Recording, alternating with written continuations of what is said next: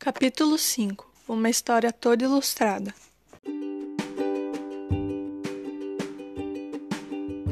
Chegando na casa de Roberto, o anjinho já não cabia em casa nenhuma, então Laurinha entrou sozinha. Roberto tinha o bebê e pediu perdão pelo incômodo. Então, Laurinha pediu para que os desenhos fossem feitos depressa então, pegou na mão do anjinho pela janela e segurou o bebê com outro braço, e conforme realizava os desenhos, a mão de anjinho ficava mais gordinha e crescia mais e mais.